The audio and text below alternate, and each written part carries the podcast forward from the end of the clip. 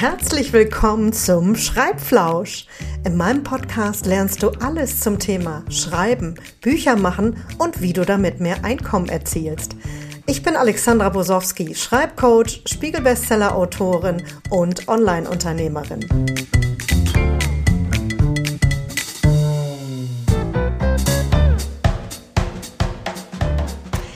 Hallo und guten Morgen. Ich begrüße euch ganz herzlich zur schon fünften Ausgabe vom Schreibflausch. Ich kann das selber noch gar nicht fassen.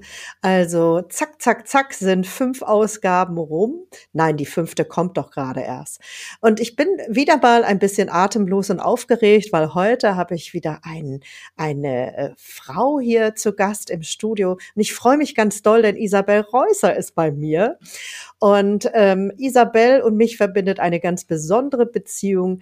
Ähm, sie ist eigentlich gar nicht unbedingt äh, spontan in die Buch-WG gekommen, in, den, in das ähm, Buchschreiben Gruppenprogramm, sondern wir haben uns über eine ganz kuriose Mail kennen, äh, sind wir näher zusammengekommen. Wir waren in einem Fra äh, Frauennetzwerk gemeinsam und dann hat sie eine Mail geschrieben. Und äh, was es damit auf sich hat, das ähm, erfahrt ihr jetzt gleich im Podcast.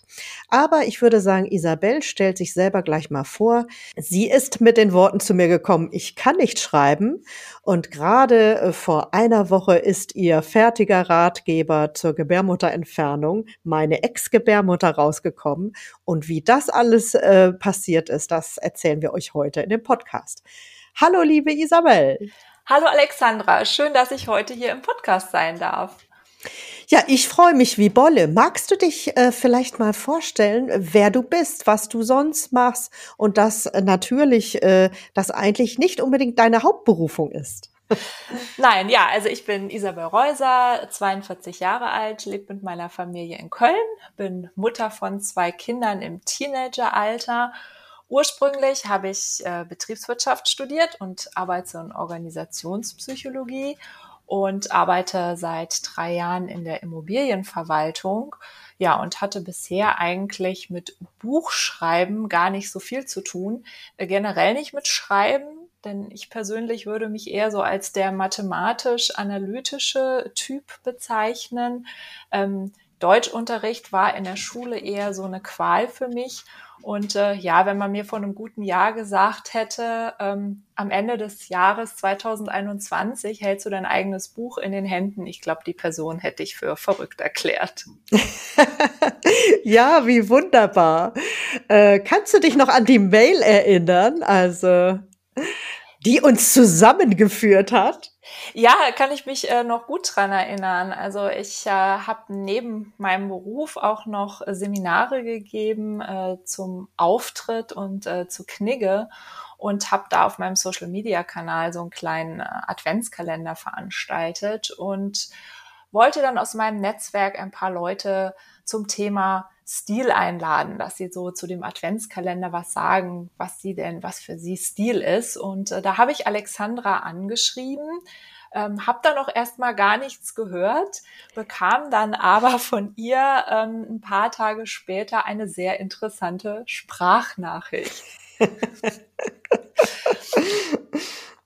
ja, und ähm, es war so ein bisschen äh, die Rückmeldung, äh, ja, dass sie sich gar nicht so angesprochen gefühlt hätte von der E-Mail und gar nicht so richtig gewusst hätte, was ich wollte. Und äh, da kam so bei mir wieder hoch, ach ja, mh, hm, du kannst halt nicht schreiben und kannst den Leuten wohl offensichtlich auch nicht nahebringen, was du möchtest. Und so sind wir erstmal eigentlich in so ein Sprachnachrichtengespräch gekommen, haben uns da sehr nett ausgetauscht und uns dann irgendwann zu einem Zoom verabredet. Und im Grunde ist da was ganz Interessantes hat sich da gezeigt und das nämlich, dass ähm, die Persönlichkeit von Isabel, Isabel was ganz anderes ausgesagt hat. Eine fröhliche, muntere, intelligente, tolle Frau.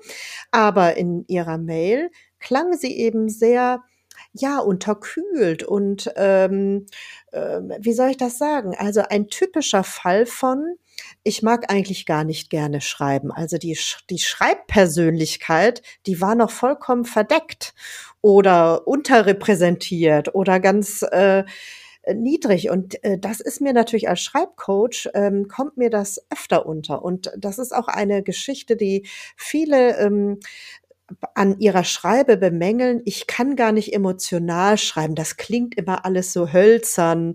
Äh, und ich weiß auch nicht, wie ich es anders machen soll. Äh, aber lange Rede, kurzer Sinn. Also ich habe natürlich ziemlich schnell festgestellt, dass Isabel äh, einfach doch eine ganz klasse Frau ist. Und schwuppeli schwupp hat sich eben eine Zusammenarbeit ergeben. Und ursprünglich wollten wir ihre Webseitentexte überarbeiten, aber dann äh, haben, haben wir ähm, entschieden, dass sie eigentlich auch eine ganz tolle Familiengeschichte hat. Und das war die aller, allererste Idee zu einem eigenen Buch. Ähm, aber wir haben tatsächlich noch ein paar Schleifen genommen.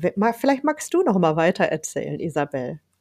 Ja, also es gab jetzt äh, zu dem Zeitpunkt dann auch äh, Corona und dann habe ich auch eben überlegt, ob ich meine Nebentätigkeit aufgebe, weil ich meine, wie soll man Stil und Etikette Seminare geben? Online ist das ganz schwierig. Und dann dachte ich mir, hm, toll, so ein Buch zu schreiben, das wäre doch was Schönes, auch weil wir eine sehr interessante Familiengeschichte haben. Und dann habe ich so angefangen zu schreiben und stellte dann aber fest, dass so Roman und auch die Familiengeschichte, dass das nicht so das Richtige ist für mich zum Schreiben. Also das war zum einen auch irgendwie zu nah und äh, ich wollte dann ja auch nicht zu viel preisgeben aus unserer Familie. Also das war für jemanden, der vorher eher aus dem wissenschaftlichen Schreiben kam, dann einfach auch too much und zu viel. Und dann ergab sich auch noch zum selben Zeitpunkt, dass ähm, ich mich mit dem Gedanken getragen habe, mir die Gebärmutter entfernen zu lassen, aufgrund schon einer langjährigen Erkrankung. Und dann habe ich angefangen, einfach mal über den Prozess etwas zu schreiben, eigentlich nur um so ein bisschen dieses emotionale Schreiben zu üben. Und dann kam auf einmal plötzlich, Mensch, daraus könntest du doch dein Buch machen und einen Ratgeber für andere Frauen. Und ich greife noch mal wieder ein bisschen, ich gehe noch mal drei Schritte zurück. Also ganz am Anfang äh, hatte sich Isabel tatsächlich für die Königsdisziplin äh, entschieden, nämlich ein äh, Roman, eine Familiensaga.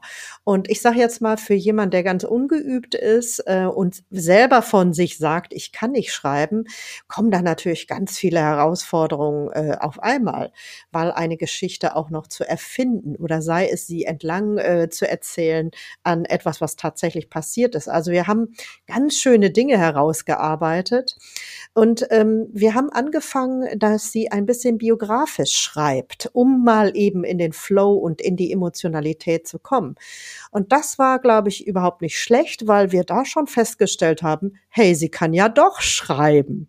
Ähm, aber und, und vor allen Dingen auch ähm, so ein bisschen über Bord zu werfen, die Scheu, die ersten ähm, äh, kleinen Äffchen, die da im Kopf sitzen und sagen, nein, das kann ich nicht. Aber es kamen auch Äffchen von außen, nämlich natürlich äh, sagten äh, die Familienmitglieder, also du willst doch wohl nicht etwa hier aus unserem Familiennähkästchen plaudern. Das äh, ähm, ist auch leider eine Hürde eben beim biografischen Schreiben. Nichtsdestotrotz haben, glaube ich, diese ersten zwei, drei Monate des Suchens, das ist gar nicht so selten, äh, das sage ich auch immer in den äh, Schreibcoachings, es ist selten das Buch, was am Ende rauskommt, ist das, was am Anfang die erste Idee war. Weil man ja immer nur eben eine Idee von einem Buch hat. Und ob man tatsächlich in diesem Genre dann bleibt, sich wohlfühlt, ob es sich entwickelt. Also ich möchte an euch da draußen auch die Empfehlung geben, äh, nimmt das nicht so verbiestert, haltet nicht unbedingt an dem Ausgangsgedanken fest, sondern traut euch auch zu entscheiden und zu fühlen und in sich hineinzuhorchen wenn es sich nicht gut oder nicht passend anfühlt. Und ich glaube, bei Isabel ist dann eben äh, in Bezug auf ihre Schreibstimme und auf das Thema ist genau das Richtige dann zusammengekommen. Eine persönliche Betroffenheit bei einem großen Thema, ähm, sich einarbeiten in etwas äh, und was Isabel nämlich sehr zu ähm, zugute gekommen ist. Also sie ist schon eine, die fragt sehr genau nach und die möchte was wissen. Die möchte nicht einfach abgespeist werden von Ärzten oder von Google oder wem auch immer, sondern die, sie mag sich richtig gerne in ein Thema einwühlen. Und das ist perfekt für eine Ratgeberautorin. Erzähl doch mal so ein bisschen, wie du dann, wie, wie dieser Gedanke, kannst du dich noch daran erinnern, äh, an diesen Moment, wo du gesagt hast, oh, ich glaube, ich schreibe jetzt mal so einen Ratgeber? Ja, also ich habe, ähm, wie immer ich das bei verschiedensten Themen schon mache, also mich ja vorher fast zu Tode gegoogelt, könnte man ja schon fast sagen, weil wie du schon gesagt hast, also ich lasse mich dann seltenst abspeisen mit einem kurzen Arztgespräch. Also ich will das dann immer wirklich bis aus Detail äh, ganz genau wissen. Und ähm, nachdem ich ja schon so ein bisschen geschrieben hatte, wie ich mich damit fühle, mit der Entscheidung, habe ich gedacht, Mensch, du hast so viele Informationen gesammelt, daraus könntest du doch jetzt einen schönen autobiografischen Ratgeber machen. Und zwar nicht so aus Expertensicht, also nicht eine Ärztin, die das schreibt oder eine Beckenbodentherapeutin, die das schreibt, sondern eine betroffene Frau, die eben wirklich auch erzählt, wie sie das Ganze erlebt hat. Und dabei ist auch was ganz Spannendes passiert. Ähm, ich würde sagen, dass viele Menschen, die mich nicht so gut kennen, erstmal denken, ich bin so ein unterkühlter, zurückhaltender Typ. Aber im Schreiben war ich auf einmal unglaublich offen und ehrlich, was ich auch bin, wenn man mich näher kennt. Also da sind manchmal die Leute sehr überrascht, wie tabulos ich auch Themen ganz locker anspreche und meist auch auf so eine humorvolle Art. Und ähm, genau das konnte ich dann auf einmal hier auch in meiner Schreibstimme umsetzen, ähm, was vielleicht Menschen auch kennen, die mich etwas näher kennen. Dass ich da dann auch sehr offen über Dinge rede und sage, komm, wir bringen das mal auf den Punkt und wir reden nicht drum herum und wir sagen mal, wie es ist. Und das hat mir dann auch wirklich äh, viel Spaß gemacht. Und das war erst auch so ein bisschen Überwindung, weil mir plötzlich bewusst wurde, uh, das lesen ja Menschen, die dich gar nicht kennen aber wiederum auch schön, dass ich sage, so können Menschen mich auch kennenlernen, die vielleicht im ersten Eindruck, wenn sie mich sehen, denken, oh, die Frau ist aber eher etwas distanziert. Und ähm, was ja auch, glaube ich, ein wichtiger Treiber für diese Idee war, auf deiner Suche, ähm, ähm, auf deiner persönlichen Vorbereitungssuche, hast du festgestellt, dass es eben nicht viele Ratgeber gibt, um zu sagen, ganz wenige, äh, auch vielleicht mit speziellen Ausrichtungen, sagen wir mal esoterisch, spirituell, aber dir fehlte einfach auch eine, ich sag jetzt mal, neutrale Infostelle, wo einfach alle Möglichkeiten für die Frauen äh, aufgezeigt wurden, dass sie selber für sich eine Entscheidung treffen können. Und das war auch so ein bisschen dann unsere Arbeitsgrundlage. Ähm, was soll es überhaupt, was muss in das Buch rein, damit es ein guter Ratgeber wird? Ja, also das stimmt. Also das war tatsächlich so, dass ich natürlich dann auch ähm, mich im Buchhandel umgesehen habe und geschaut habe, was gibt es denn da an Ratgebern auf dem Markt. Und äh, da gab es sehr wenig und tatsächlich viele Dinge, die in die esoterische Ecke gehen. Viel Literatur, die auch ja Frauen fast verteufeln, wenn sie heute diesen Eingriff machen. Und es gab einfach wenig Neutrales und wirklich was, wo man sagen konnte, okay, mit dem Ratgeber kann ich für mich eine Entscheidung treffen und der drängt mich nicht in die eine oder andere Richtung. Also das ist mir auch ganz wichtig ähm, bei meinem Buch ich erzähle meine Geschichte und wie ich zu meiner Entscheidung gekommen bin. Ich will hier weder Werbung machen für eine Gebärmutterentfernung, noch möchte ich äh, dagegen sprechen, sondern einfach wirklich aufzeigen, was gehört alles dazu, was erwartet mich da, damit die Frauen dann mit einem guten Gefühl für sich die richtige Entscheidung treffen können. Wir haben ja dann auch äh, im Laufe des Prozesses überlegt, was macht das Buch noch wertiger?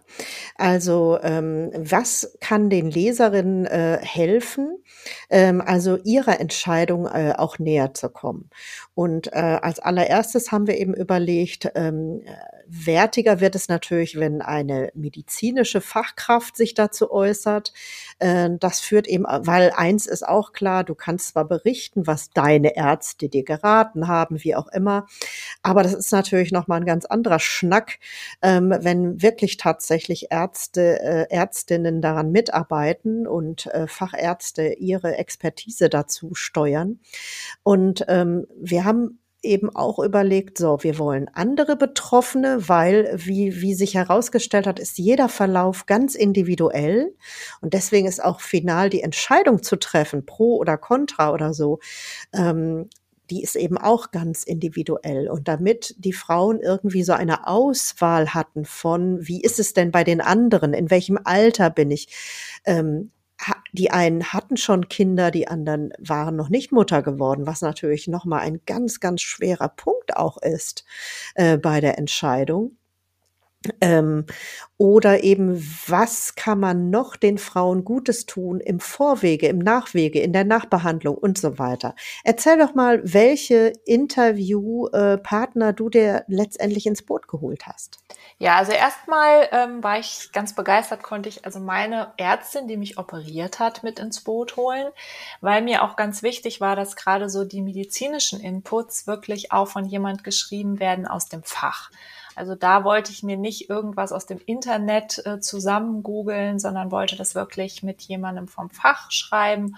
Und da hat meine Ärztin ganz, ganz wertvolle Inputs geliefert, ähm, wo wir die ganzen medizinischen Sachen auch nochmal wirklich äh, schön erklären.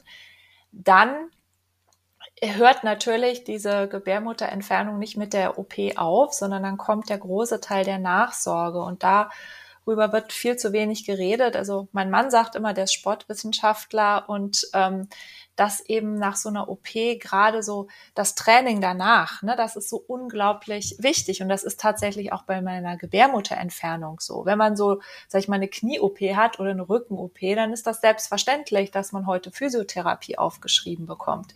Dass man nach einer Gebärmutterentfernung auch unbedingt zur Physiotherapie gehen sollte, damit nämlich der empfindliche Beckenboden trainiert wird. Ähm, darauf achten die wenigsten. Und deswegen war mir da auch dann nochmal so wichtig, ähm, eine Beckenbodenexpertin mit ins Boot zu holen, mit der zu besprechen, ja, was mache ich denn nach der OP und wann und äh, welches Training ist gut und wann darf ich was überhaupt wieder machen. Und äh, dann ist ja auch immer ein ganz großes Thema damit verbunden, oder das war auch mit einer meiner größten Sorgen, ja, was ist denn mit der Sexualität? Wie verändert die sich durch so einen Eingriff? Und da war es mir ganz wichtig, dass wir auch da nochmal ganz offen drüber sprechen. Und dazu habe ich dann eine Sexualtherapeutin befragt, ja, wie man da auch am besten wieder rangeht. Denn gerade im Thema Sexualität, das ist immer auch mit vielen Ängsten verbunden. Also auch wenn es dann nach der OP nicht mehr so klappt, liegt das häufig auch im Kopf und ähm, ja, und wie redet man dann denn dann auch mit dem Partner offen über so ein Thema? Das ist ja auch nicht ganz einfach. Und ähm, das war mir persönlich noch ganz wichtig, weil mir das sehr gut tut, habe ich auch noch meinen Osteopathen befragt, denn ähm, ich finde Osteopathie eine ganz wunderbare Methode, um sich in so einem Heilungsprozess unterstützen zu lassen, weil ja, das Gewebe, das muss sich ja alles wieder neu richten, die Organe, die müssen sich wieder neu finden, weil bei einer Gebärmutterentfernung, da ist ja dann auf einmal zwischen Blase und Darm, da fehlt was. Und jetzt hatten Blase und Darm ganz neu Platz und die müssen sich wieder einrichten. Und da kann so eine osteopathische Behandlung eben wirklich viel helfen. Und das waren so für mich die wichtigsten Punkte und da habe ich mir ganz tolle Experten ins Boot geholt und sehr schöne Interviews geführt. Das ist vielleicht jetzt nochmal ein Rat äh, für die, die jetzt zuhören und selber auch einen Ratgeber schreiben wollen, dass du äh, eben dir genau überlegst, wie kann ich meinen Leserinnen denn einen größtmöglichen Service anbieten? Also was müssen die einfach wissen? Spannend ist auf jeden Fall immer zu berücksichtigen die Perspektive. Du hast eben nicht nur ein Gegenüber, sondern die Leserinnen oder die, die deinen Rat brauchen, deinen Ratgeber, die stehen an ganz unterschiedlichen Punkten. Und sich das mal äh, auch klar zu machen, die sind in unterschiedlichen Situationen und was brauchen sie dazu? Was bei Isabel natürlich auch für den Schreibprozess sehr förderlich war, sie war eben steckte mittendrin. Also im Grunde genommen ist ihre ähm, Ihr medizinischer Eingriff, der Heilungsverlauf äh, und was braucht es alles, das ist parallel zum Schreiben entstanden. Ähm, du hast, glaube ich, noch im Krankenhaus, hast du, glaube ich, schon angefangen, oder, Isabel? Ja, also äh, tatsächlich. Ich habe mir die ersten Notizen äh, im Krankenhaus gemacht, habe äh, sogar schon vor dem Krankenhaus, äh, gerade was den Abschiedsprozess anging, ähm, schon einiges geschrieben. Also ich habe beispielsweise einen Abschiedsbrief geschrieben an meine Gebärmutter und dieses Ritual beschreibe ich auch ähm, später in meinem Buch. Und dann, als ich aus der Klinik kam, man ist ja dann erstmal äh, drei Wochen krankgeschrieben und äh, die ersten zwei Wochen darf man auch so gut das Sofa praktisch nicht verlassen. Und dann habe ich auf dem Sofa gelegen mit dem Laptop auf den Knien und habe geschrieben. Und da ist wirklich der größte Teil des Buchs entstanden nämlich die ganze Geschichte, wie es dazu gekommen ist und auch die ganze Geschichte über die OP. Und im zweiten Teil geht es ja dann hauptsächlich um den Heilungsprozess und das habe ich auch wirklich parallel geschrieben. Und ähm, das war auch so wichtig, weil das dann ja auch so präsent ist. Also ich muss sagen, wenn ich mir vorstelle, ich würde jetzt das Buch schreiben, glaube ich, würde es nochmal ganz anders werden, weil viele Dinge emotional nicht mehr so präsent sind. Und mir hat das ganz viel geholfen, auch für dieses emotionale Schreiben, weil ich ja genau drin steckte und genau das gefühlt habe, was ich auch geschrieben habe. Dieses, oh, ich bin eingeschränkt, oh Mann, ich kann meine Haare nicht mehr selber waschen, weil das noch mit der Narbe nicht geht und so. Und wenn man das so aktuell fühlt, fällt es einem auch leichter, das schriftlich so auszudrücken. Auf jeden Fall. Und du sagst da was ganz Wichtiges. Ähm, zu mir kommen ja auch viele Frauen, die vielleicht eine Krebserkrankung überstanden haben. Äh, die liegt dann aber vielleicht zwei, drei, teilweise sogar fünf Jahre zurück. Und ähm, sie hatten sich immer vorgenommen, darüber zu schreiben. Und eigentlich ist das auch ein sehr heilsamer Prozess. Aber ich erlebe eben auch oft, ähm, du musst dann ja zurück in diesen Schmerz gehen. Du musst zurück in diese schlimme, schlimme Zeit, wo du ähm, um dein Leben gekämpft hast, wo du ganz traumatisierende Dinge erfahren hast. Und das ist oft ähm, das tut ihnen nicht gut. Also man will eigentlich gar nicht wieder dahin. Und manchmal bedeutet das eben auch, äh, dass ich dann sage, dann lass es lieber, bevor du dich wieder in so eine schlechte Phase schreibst, in Anführungsstrichen. Und wie du auch schon sagst, manchmal kann es gar nicht mehr gelingen, so ganz intensiv dort ähm, hineinzugehen. Und dir ist auch was passiert, äh, nämlich ähm, wie wir Mütter so sind.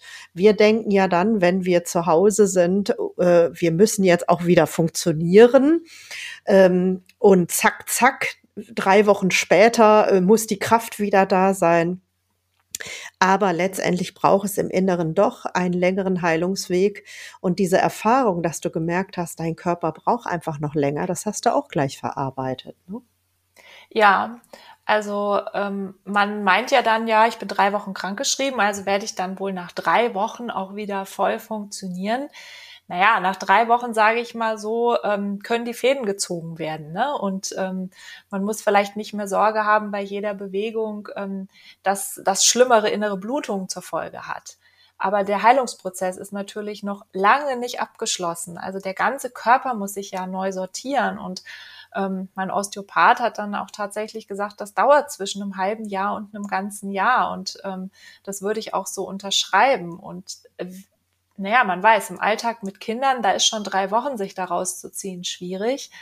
Und das war auch noch mal eine ganz wichtige Erfahrung. Wie äh, schaffe ich das, so einen Heilungsprozess auch in einem stressigen Alltag mit Job und Kindern gut zu meistern? Und äh, das hat auch sehr viel sonst mit mir gemacht, auch für mein zukünftiges Leben, für das ganze Stressmanagement, auch heute sowas zu erfahren. Und für das Buch ist daraus auch gleich die Idee entstanden, eben ein paar Checklisten für, zum Download für die Frauen bereitzustellen, nämlich was muss ich eigentlich mit in die Klinik nehmen? Äh, was muss ich vielleicht zu Hause vorbereiten, äh, damit äh, Mann und Kinder irgendwie auch gut durch diese Zeit kommen? Was kann ich insgesamt für unsere Familie tun ähm, und überlegen, weil ähm, nicht alle Männer haben auf dem Zettel, dass Kinder zum Sport gebracht werden müssen, dass Arbeiten anstehen oder wie auch immer. Und äh, also du konntest einfach nochmal tiefer darüber nachdenken, ähm, wie du den Serviceanteil für dein Buch äh, vergrößern konntest. Ne? Ja, also das stimmt. Und vor allem, ich muss ja sagen, es gab ja auch eine Phase in meinem Leben, da war ich alleinerziehende Mutter. Und äh, ich muss ganz ehrlich sagen, in der Phase hätte ich mir nicht vorstellen können, diese OP zu machen. Ich habe aber unter meinen Betroffenen auch eine Alleinerziehende gehabt, die tatsächlich die OP in dem Zeitraum machen musste. Und mir war eben nochmal wichtig mit den Checklisten, dass man sich halt frühzeitig Gedanken macht. Es gibt ja Hilfsangebote, die einem teilweise ja auch zustehen, zum Beispiel eine Haushaltshilfe von der Krankenkasse, wenn man Kinder unter zwölf Jahren hat. Aber das braucht eben alles auch eine gewisse Vorlaufzeit oder auch Hilfe aus dem Bekanntenkreis, dass man sich da entsprechend auch Personen sucht, nur eben, das muss man ja langfristig planen. Dem kann man ja nicht 14 Tage vorher sagen, hör mal zu, ich gehe jetzt in die Klinik und äh, könntest du mal. Und dann waren auch so Dinge, die habe ich vollkommen unterschätzt, äh, Vorbereitungszeit. Also ich habe stundenlang in der Klinik verbracht für die Vorbereitungstermine.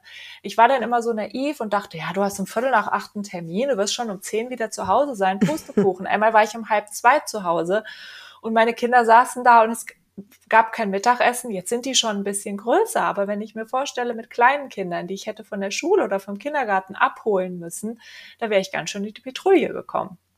Ja, und ähm, was äh, eigentlich deinen Leserinnen jetzt zugute äh, kommt, also sprich die externen Experten oder ähm, auch andere Betroffene, zu, Betroffene äh, zu Wort kommen zu lassen, hat sich aber natürlich im Bearbeitungsprozess nicht immer als Segen erwiesen.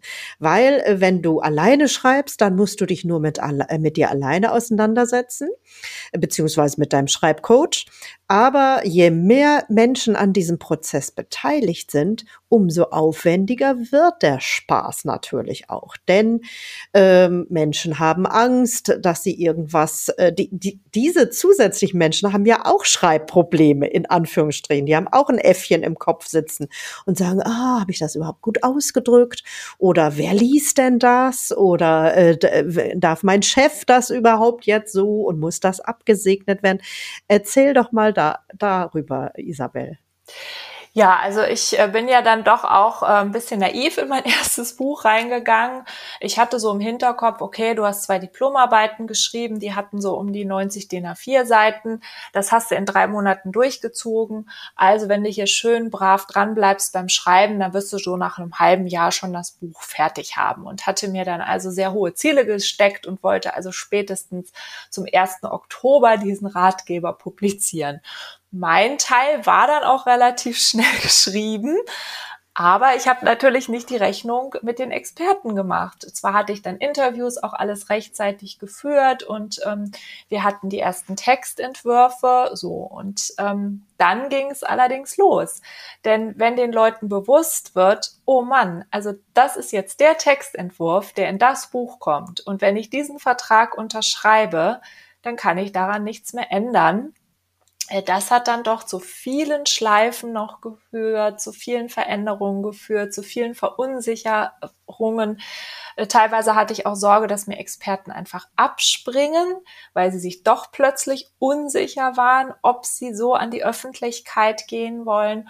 Und ja, da gehört schon einiges äh, psychologisches Geschick tatsächlich dann dazu und viele Gespräche und viel Überredungskunst ähm, dass man dann da den richtigen Weg findet. Und das habe ich persönlich vollkommen unterschätzt, weil ich dachte, ja, du führst das Interview und dann ähm, transkribierst du das schön und dann zeigst du den Leuten den Text und dann kommt noch eine kleine Änderung und dann ist gut. Aber wenn man dann auf einmal schriftlich so sieht, was man denn so gesagt hat, ja, dann ähm, sind die meisten doch überrascht und ähm, das war nicht immer ganz einfach. Es hat mich auch viel Nerven gekostet, muss ich ehrlich zugeben. Ja, äh, da kommen ganz viele Faktoren zusammen. Einmal, du hast es erwähnt, genau, wenn man sowas für seinen eigenen Ratgeber macht, muss man das auch vertraglich regeln, weil du möchtest ja nicht, dass dein Buch herauskommt und plötzlich jemand nach einer Woche sagt, nein, ich habe mir alles anders überlegt, bitte streichen Sie das raus. Das ist sehr dümmlich, wenn ein Buch gedruckt ist. Äh, und natürlich das Zweite ist, ähm, die, du führst dann mit ihnen ein Gespräch, vielleicht über Zoom, es wird aufgezeichnet, ein, vielleicht ein dreiviertel, eine Stunde, wie auch immer. Und dann soll daraus ein Text gemacht werden. Und dann fühlt sich das natürlich, wenn er gekürzt wird, zusammengefasst äh, zu einem richtigen Text. Äh, ja, dann fühlt es sich oft für diejenigen auch anders an. Und dann plötzlich lesen die ihre eigenen Worte und haben plötzlich Schiss vor ihrer eigenen Courage. Also das kenne ich auch aus dem Journalismus, wenn ich Menschen interviewt habe. Das habe ich doch gar nicht so gesagt. Doch, das hast du. Willst du mal hören? Weil natürlich das gedruckte Wort eine ganz andere Macht hat. Und dann eben äh, da, äh, natürlich die anderen Menschen haben jeweils auch ihre eigenen Baustellen. Das heißt, zeitlich tut man gut daran, äh, dafür auch entsprechend eben, die fahren in Urlaub, die sind krank, die haben selber Brassel zu Hause. Ähm, und äh, gerade, ich sage jetzt mal in Bezug auf deine äh, operierende Ärztin, die hat natürlich Dienste, die hat viel zu tun, sie muss es absegnen lassen. Also da sind einfach die Korrekturläufe, die nehmen ordentlich Zeit in Anspruch.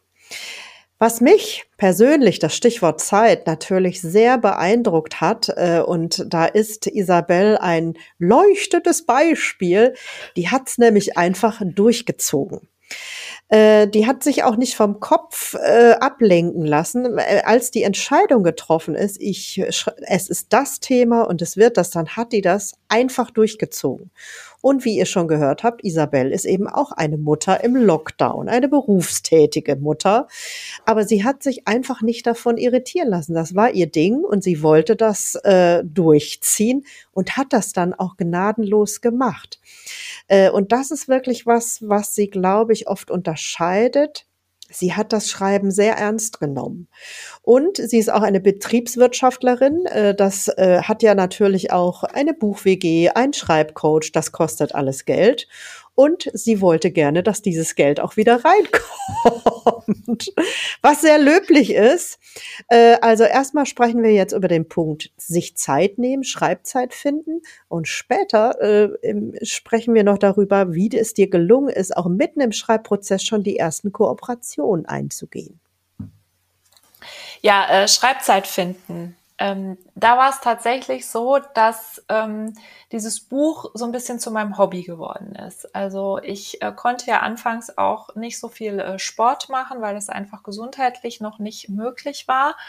Und ähm, das Schreiben war dann so ein bisschen meine Auszeit vom Alltag. Also ich habe das Buch nicht als zweiten Job wahrgenommen oder als Verpflichtung, sondern wirklich ähm, als mein Hobby und dadurch ist es mir auch leicht gefallen, weil ich jedes Mal, wenn ich ein bisschen Zeit hatte, habe ich mich halt drauf gefreut, da dran wieder weiterzuschreiben. Und ich muss sagen, ich habe mir einfach jedes Mal, wenn eine halbe Stunde irgendwo Luft war, habe ich mir schnell den Laptop geschnappt und geschrieben. Also ich habe aufgehört, mir so feste Schreibzeiten zu setzen, weil das hätte hier im Alltagsstress gar nicht funktioniert. Also schon mit Homeschooling nicht. Und da kam ja jeden Tag was anderes und wieder irgendwie nächste Katastrophe und so. Da wäre ich wahrscheinlich nur frustriert gewesen, wenn ich gesagt hätte, ja, also ich schreibe jeden Morgen von sieben bis acht oder wie auch immer. Also bin ich da ganz flexibel rangegangen und immer wenn ich einen Gedanken hatte und ein kleines Päuschen habe, dann habe ich geschrieben. Ich habe auch teilweise auf Zettel geschrieben, ich habe im Laptop geschrieben, ähm, ich habe mit dem Laptop im Bett geschrieben, ich habe an meinem Schreibtisch geschrieben. Also ich war da total auch flexibel, wo ich was gemacht habe. Ich habe auch mal ein Buch, äh, ein Notizbuch mitgenommen zum Arzt und habe da schnell zwei, drei Sachen geschrieben. Ansonsten hätte das, glaube ich, auch nicht funktioniert. Also ähm, wenn ich mir so feste Zeiten gesetzt hätte und mich erstmal hätte vorbereiten müssen oder so, dann wäre ich wahnsinnig gewesen, weil irgendwann wäre wieder einer reingekommen und hätte gesagt, du musst noch das und das machen. Also ich glaube, das ist auch ein großer Vorteil bei mir, dass ich da so viel Flexibilität habe. Ähm, ich glaube, es gibt einfach Menschen, die brauchen da viel mehr Ruhe und müssen sich da auf ihre Schreibzeit vorbereiten. Also das ist mir sehr zugute gekommen.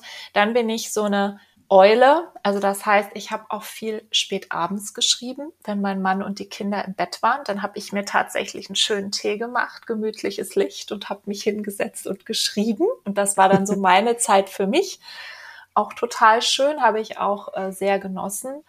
Und, ähm, und ja, und ich hatte einfach dieses, dieses Ziel vor Augen. Und da wollte ich unbedingt hinkommen. Und ich bin so ein Typ, also wenn ich ja dann ein Ziel habe, dann ziehe ich das auch durch, aber das ist einfach auch ein Teil meiner Persönlichkeit. Was bestimmt sehr hilfreich war, natürlich, äh, dass deine Struktur am äh, also relativ schnell gestanden hat. Also mit Struktur meine ich eben, was ist alles Teil des Buches? Wie ist der Erzählweg? Also es gibt äh, Teile deiner Geschichte, deiner persönlichen. Warum ist das eigentlich so gekommen? Übrigens, was eben auch ganz witzig und schön ist bei dem ja gar nicht so ganz leichten Thema, ähm, dass du, dass du es wie ein Scheidungsprozess sozusagen formuliert hast. Das bringt so ein bisschen, nimmt so die Schwere äh, ähm, des Themas und hat dir dann auch so ein bisschen ein, äh, so Teile der Struktur auch vorgegeben.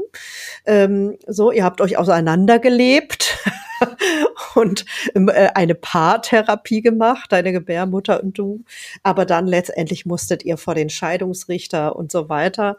Ähm, aber die Struktur von einem Ratgeber also eben zu erstellen, das ist ähm, was ganz Essentielles und dass du teilst diesen ganzen großen Weg in kleine Bröckchen und das ist deine Erzählperspektive. Du kannst eben sagen, ah, jetzt habe ich hier die Interviews der Betroffenen, da passen die Experten hin.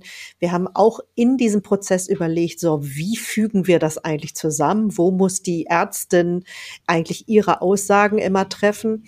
Äh, und äh, man hat eben in diesem kreativen Prozess gesehen, das macht so Sinn, die Ärztin nicht als eigene, eigenes abgeschlossenes Kapitel sprechen zu lassen, sondern immer, äh, wenn ähm, das Thema angezeigt wird, dann soll sie was dazu sagen. Und diese Struktur führte eben dazu, dass du eben auch häppchenweise daran arbeiten konntest. Ja, also da muss ich dann sagen, ähm, da hat dann einfach meine Berufserfahrung mir viel geholfen oder auch die Diplomarbeiten, die ich geschrieben habe. Ich habe auch ja schon viel Projektarbeiten schreiben müssen. Also ich war immer diejenige, die sich erstmal eine Struktur gemacht hat mit Kapiteln, schon immer. Also so habe ich auch meine Diplomarbeit angefangen. Da standen alle Kapitel fest und die habe ich dann mit Leben gefüllt. Also ich sag mal, ich habe so das Skelett schon mal dieses Gerüst gemacht. Und das brauche ich auch für mich persönlich. Also es gibt ja, glaube ich, Menschen, die schreiben dann einfach drauf los und gucken nachher, wo passt was hin. Also ich brauchte ganz klar diese Kapitelstruktur. Ich hatte ganz früh wirklich meine Kapitel so, wie sie auch heute im Buch sind. Ich habe sehr, sehr wenig nachher noch in der Kapitelstruktur verändert.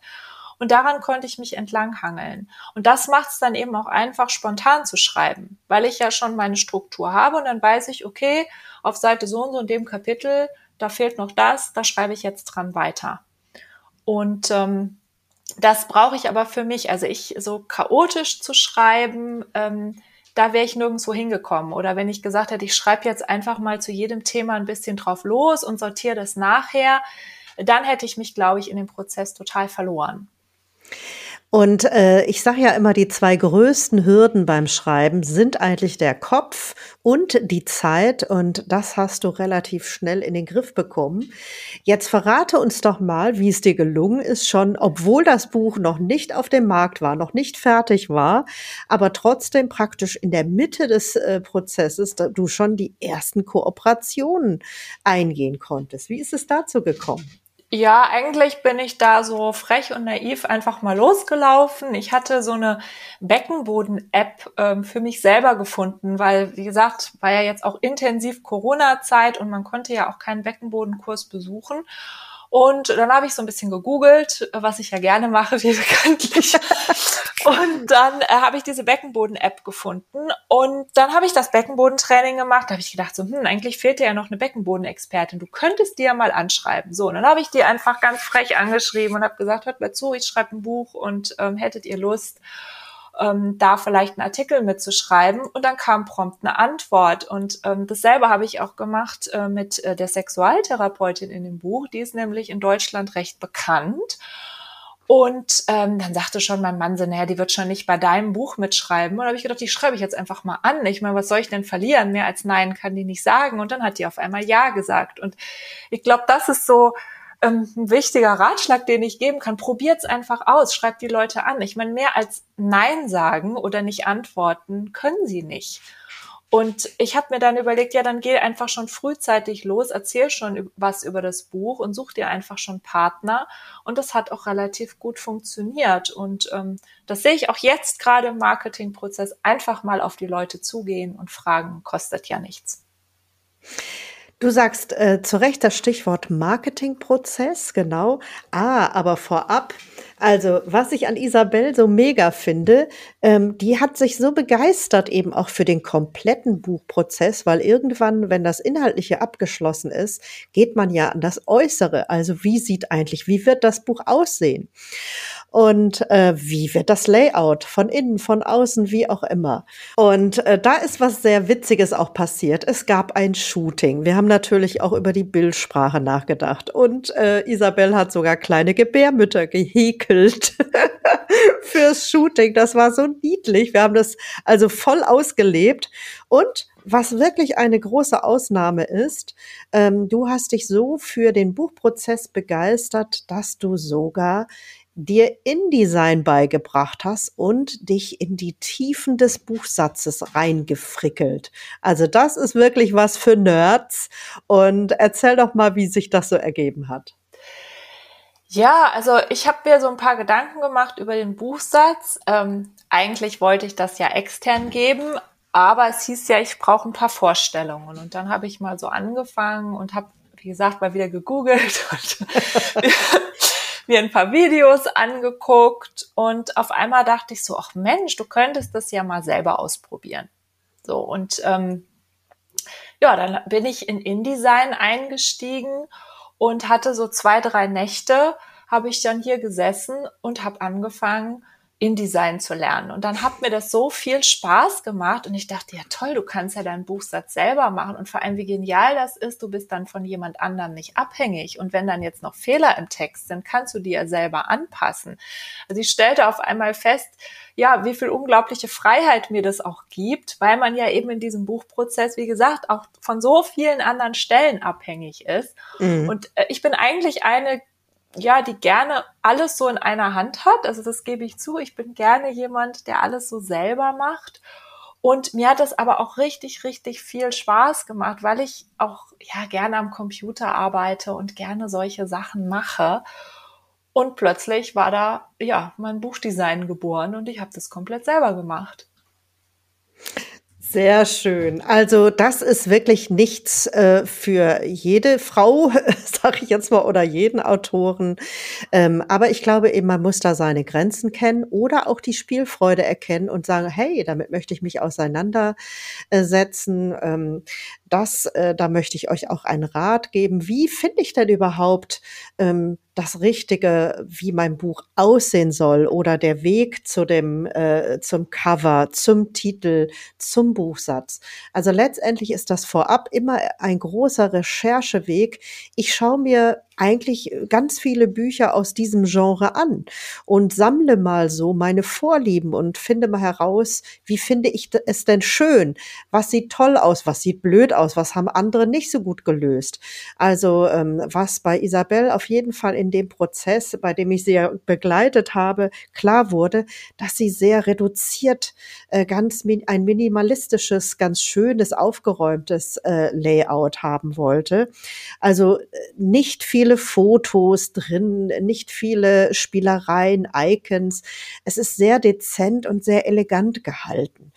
Ähm, ganz im Gegensatz zu dem schönen Cover, was eben dieses schwere Thema doch sehr ein bisschen leichter aufnimmt. Fröhliche Farben, weil das Thema an sich ist ja schon nicht so witzig und da passen auch diese fröhlichen Farben dazu. Ne? Ja, also weil ich ja auch bewusst ähm, etwas humorvoll geschrieben habe, wollte ich dann einfach auch, dass das Cover nicht so schwer ist. Und ich habe genau, was du auch schon gesagt hast, natürlich mich ein bisschen umgeschaut. Ähm, es gibt jetzt ja zu dem Thema nicht wirklich viele Bücher, aber es gibt eben ein paar Mediziner, die medizinische Abhandlungen darüber geschrieben haben, die sehen dann halt auch immer so aus, wie halt so medizinische Cover aussehen. Und ähm, ja, da wollte ich einfach auch, sag ich mal, in dieser Reihe dieser Bücher auch ganz anders hervorstechen, mit einfach was ansprechenderem, was auch nicht so Angst macht. Also ich fand immer schon diese medizinischen Ratgeber, wenn die außen schon so wie die gestaltet sind, das macht einem auch schon so Respekt und Angst. Und ich wollte einfach was machen, ja, was Mut macht. Und ähm, so habe ich versucht, dann mein Cover zu gestalten. Und innen ist es tatsächlich nicht so verschnörkelt, weil ich fand halt eben, ja, der Inhalt steht im Vordergrund, die Geschichte, das darf ruhig so ein bisschen clean und reduziert sein. Da wollte ich auch nicht zu viel ablenken mit irgendwie Bildchen und Icons und so. Und das ist vielleicht auch, weil ich auch der Typ dafür nicht bin. Und ich auch, ähm, und das war mir vielleicht beim Buchsatz jetzt auch nochmal so wichtig, da habe ich auch nochmal ein bisschen meine Persönlichkeit reingebracht. Das ist wirklich jetzt so mein Buch und ich glaube, das bin einfach auch ich. Und der Buchsatz bin auch ich. Ja. Ja, wunderbar. Und ähm, ein noch ganz wichtiger Punkt ist nämlich die Entscheidung gegen einen Verlag und für das Self-Publishing ist, glaube ich, ziemlich schnell gefallen. Ne? Also wir haben äh, darüber nachgedacht und ich bin davon überzeugt, wir hätten bestimmt auch einen Verlag finden können. Denn es gibt nicht so viel und der, der Bedarf äh, ähm, ist aber relativ groß, weil äh, über 250.000 Frauen davon jährlich betroffen sind. Aber ähm, das hätte dich ganz viel Zeit gekostet. Isabel korrigiert mich gerade. Es sind nicht 250.000 Frauen, sondern 100.000, aber trotzdem ist es ja eine ganze Menge, eine ganz große Zahl. Ähm, so, Self-Publishing oder nicht, du hattest keine Lust, so lange, äh, vielleicht ein Jahr noch zu warten, bevor dieser ganze Prozess, wir finden einen Verlag, wir schreiben ein Exposé und bis man dann in den, äh, ähm, in den Vertrag kommt, in die Vorschauen und so weiter. Ich glaube, das war war ziemlich zackig, dass du gesagt hast, nein, wir machen Self-Publishing, oder? Ja, also ich hatte ja dann tatsächlich anfangs mal angefangen, so ein Exposé zu schreiben, aber nachdem ich mich selber auch ein bisschen informiert hatte und ja auch von dir viele Informationen bekommen habe, fand ich das total schade, mir zu überlegen, mein Gott, dann ist dein Buch vielleicht zwei Jahre nach deiner OP draußen. Also ich wollte das dann wirklich relativ schnell auf den Markt bringen und habe mir natürlich dann auch überlegt, ja, wenn das so ein Nischenprodukt ist, dann äh, kann ich ja auch persönlich daran verdienen und ähm, nicht ein Verlag, der mir wahrscheinlich als Erstautorin ja nicht so viel geboten hätte. Und ich muss auch sagen, dass es mir jetzt auch richtig viel Spaß macht, mein Buch selbstständig zu vermarkten und zwar so, wie ich mir das persönlich auch vorstelle. Du konntest den Preis kalkulieren. Ähm, das ist auch ein Vorteil. Du bekommst eine andere Marge dadurch, dass du äh, ähm, selber es herausgibst bei BOD, Books on Demand. Ähm, vielleicht erzählst du noch ein bisschen, was äh, so deine Marketingmaßnahmen sein werden. Ja, also ich habe äh, zu dem Buch ähm, eine eigene Buchwebseite entworfen. Auf äh, der Webseite werde ich auch zukünftig äh, noch Blogartikel veröffentlichen, wo es um das Thema geht. Also ich lasse meine Leserinnen auch noch so ein bisschen an meinem Weg äh, weiter teilhaben weil es ist sicherlich auch interessant, ja, wie ist es denn weitergegangen? Bin ich nach einem Jahr oder zwei Jahren immer noch zufrieden mit der OP oder wie geht es denn so weiter? Also da möchte ich meine Leserinnen auch teilhaben lassen. Ähm, ich werde verschiedene Kooperationen eingehen, auch ähm, mit Influencern. Ähm, ich mache selber über meinen Instagram-Account Werbung. Ich werde mich sicherlich an Fachzeitschriften wenden ähm, bin in verschiedenen Podcasts, werde ich das Buch vorstellen. Das werden jetzt so die ersten Maßnahmen sein. Dann hoffe ich natürlich, wenn es mit Corona etwas besser wieder ist, ähm, dass ich auch die ersten öffentlichen Lesungen machen kann. Ähm, ich möchte gemeinsam gerne mit der Klinik, in der ich operiert worden bin, einen Informationsabend zu dem Thema machen, gerne auch mit meiner Ärztin zusammen. Ja, das sind so die ersten Pläne fürs Marketing. Genau, und mit der Pelvina-App gibt es die Kooperation. Also ähm, alle, die sich für das Thema interessieren, wir verlinken natürlich in den Show Notes die Webseite von Isabel oder auch die Links, wo ihr das Buch selber euch besorgen könnt. Und hier nochmal ein Hinweis, äh, wir ähm, bitte kauft es, wenn ihr es braucht und haben wollt bei BOD. Warum sage ich das immer so schön? Weil man bei BOD als Autor eine viel größere Marge bekommt. Ja, es ist auch im Amazon-Shop erhältlich, weil es, äh, weil man irgendwie da sein muss, damit man gefunden wird. Aber äh, wenn ihr autorenfreundlich kaufen wollt, dann macht das direkt über BOD oder über auch den hiesigen Buchhandel. Äh, dann fördert man jeweils ähm, die Menschen anders.